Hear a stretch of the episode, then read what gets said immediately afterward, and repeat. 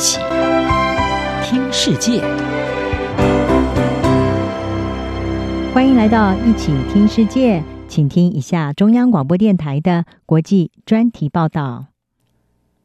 中国电信大厂华为因为创办人任正非的中共解放军背景，注定成为美中竞争祭品。美国前总统川普任内扯国安大旗多次出手。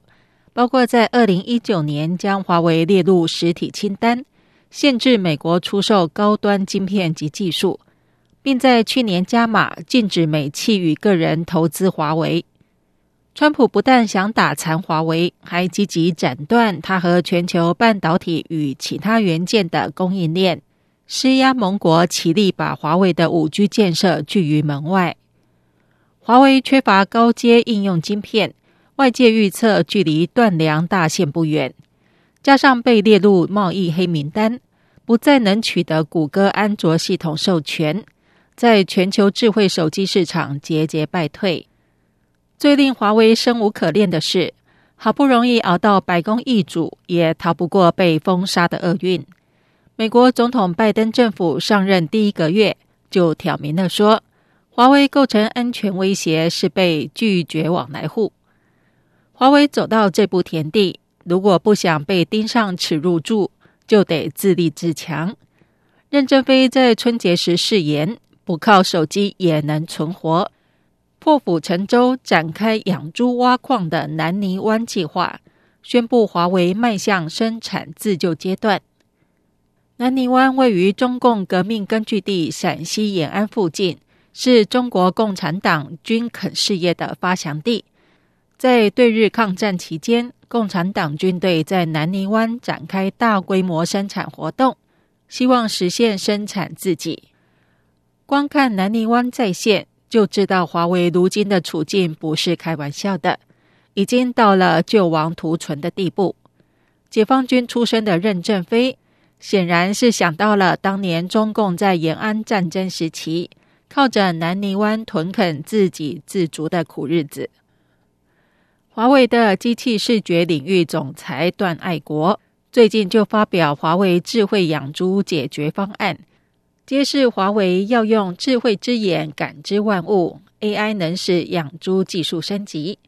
此外，华为还将透过智慧挖矿，实现煤矿工穿西装打领带上班的未来。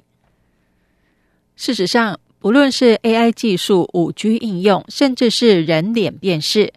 这些华为用来协助传统产业升级的武器，原本就是自家库存。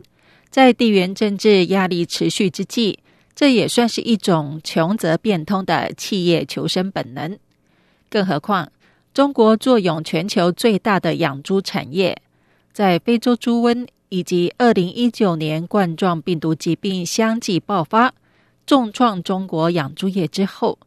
尽管有网友嘲讽华为卖不了手机，只好养猪，但华为不但有利可图，最重要的是奉行国家农业部的战略协议，在听从中共政策指示的同时，也给自己找了条生路。华为全方位自救，不惜放下身段，改走养猪挖矿的小家碧玉路线，但华为显然不会弃守国际电信市场。早在去年底，华为就开始布局出售平价手机业务荣耀，表示在美国制裁造成巨大供应链压力下，切割子牌不再持股，只是为了让荣耀活下去。时至今日，任正非仍然坚持华为可以转让五 G 技术，但绝对不会出售手机业务，不会做这个市场的逃兵。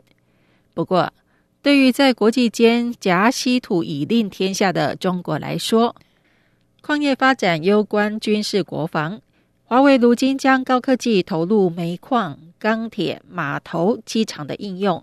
未来只怕更和中共牵扯不清。华为在绝境求生之际，还能坚持多少企业的民间本质？时间会给出答案。